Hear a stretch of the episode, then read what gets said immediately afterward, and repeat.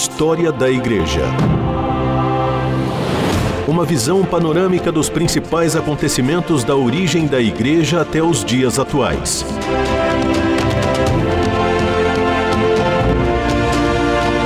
Apresentação do pastor e historiador Marcelo Santos.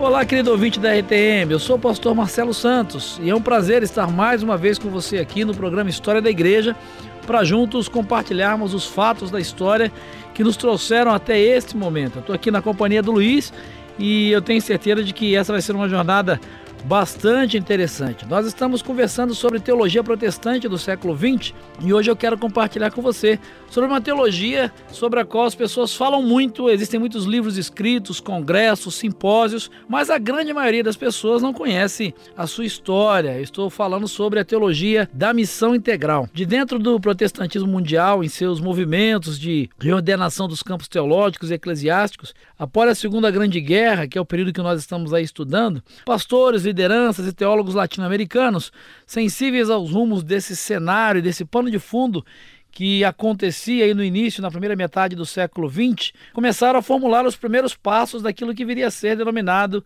a teologia da missão integral ou a missão integral, como é conhecido esse movimento. Divisores de águas entre ecumênicos, fundamentalistas, conservadores evangelicais se deram a partir de eventos que demarcaram as diferenças, com o surgimento do CMI, que é o Conselho Mundial de Igrejas, que foi criado em 1948, o movimento ecumênico, e do CIIC, o Concílio Internacional de Igrejas Cristãs, também de 1948, que tinha a sua uh, raiz fundamentalista. Em 1966 se realizou o Congresso Mundial de Evangelização em Berlim, promovido pela revista Christianity Today, em comemoração aos 10 anos da Associação Billy Graham, reunindo a parcela conservadora que iria mais adiante organizar em 1974, em Lausanne, o Congresso Mundial de Evangelização, cujo pacto tem sido tomado como referência para o cumprimento da missão da Igreja. O protestantismo ecumênico na América Latina, ele nesse tempo também organizou os celas. O que, que são os celas? São as conferências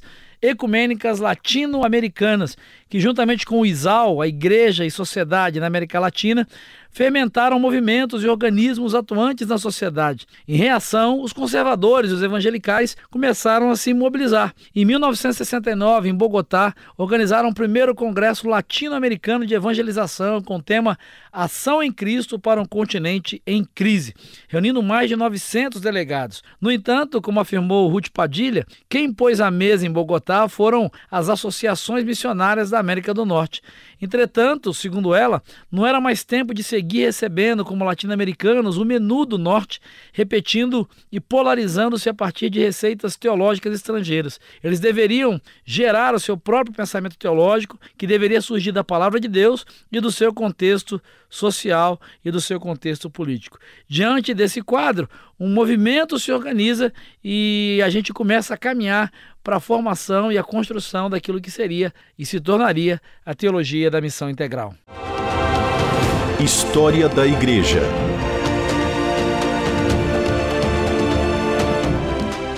Bom, 25 líderes, pastores, missionários e professores de seminário de nove denominações se reuniram um ano depois desse fato em Cochabamba, organizando a FTL, que é bastante conhecida, a Fraternidade Teológica Latino-Americana. Samuel Escobar, Pedro Savage, Emílio Antônio Nunes e Ricardo Sturz, além de René Padilha, formaram a sua primeira liderança.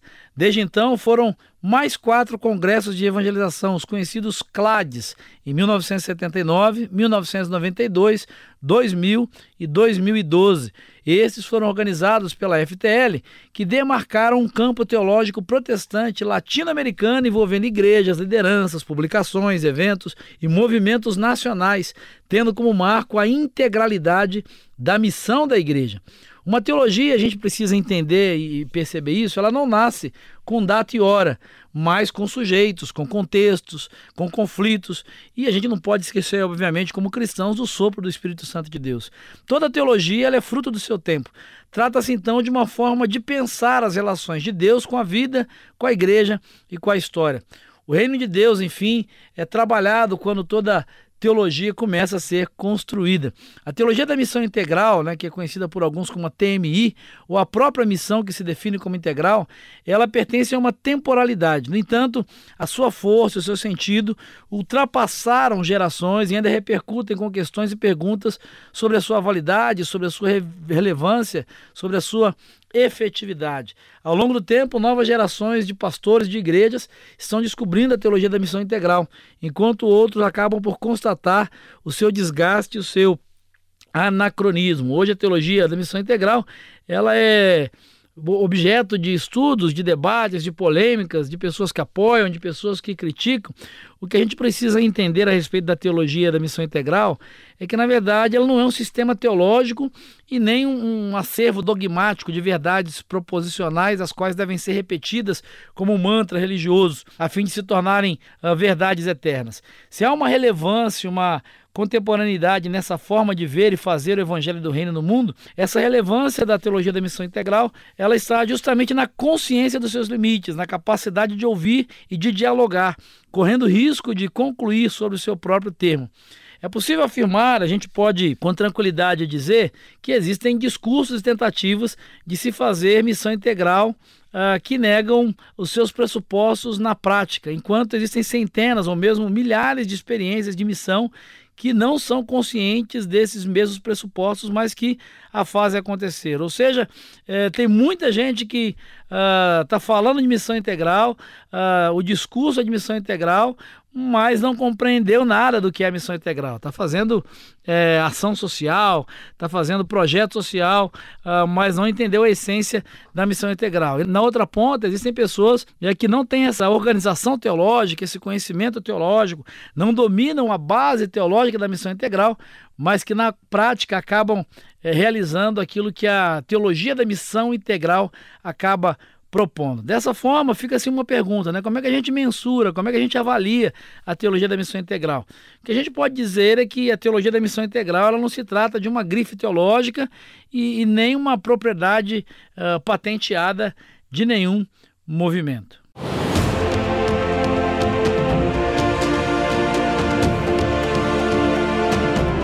Você está ouvindo História da Igreja.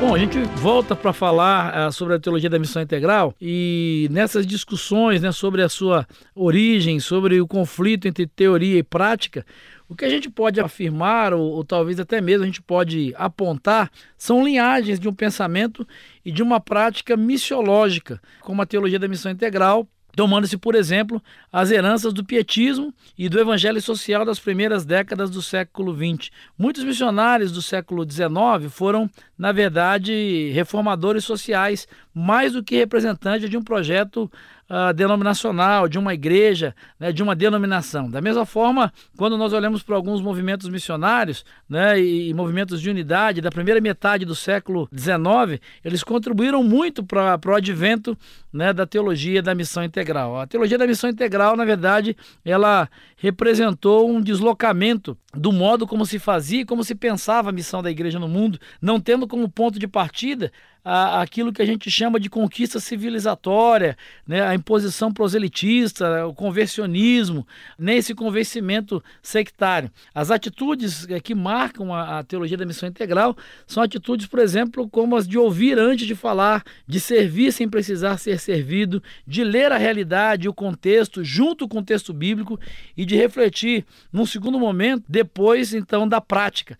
Esses pensamentos, essas atitudes, elas representam esse outro modo de estar com o povo de Deus na história. Evangelizar, dentro da teologia da missão integral, ah, não é acirrar os conflitos entre as religiões, né? mas é trazer o evangelho de uma forma prática, né? dialogando, inclusive, com outras religiões. A teologia da missão integral ela tem como grande característica ou contribuição o fato de ela ter ousado, a partir da encarnação de Jesus como paradigma da missão, e não de um projeto religioso, cultural e político, ter questionado os discursos evangélicos alinhados às forças da dominação e da opressão sobre os pobres e sobre os oprimidos. A gente pode lembrar que há cerca de cinco décadas a América Latina e o Brasil estavam sob uma conjuntura de profundas desigualdades sociais e econômicas, com grandes massas de pessoas né, de despossuídos, né, uma, uma desigualdade social, um abismo social muito grande, respirando até mesmo os ares das revoluções populares e dos golpes militares de Estado.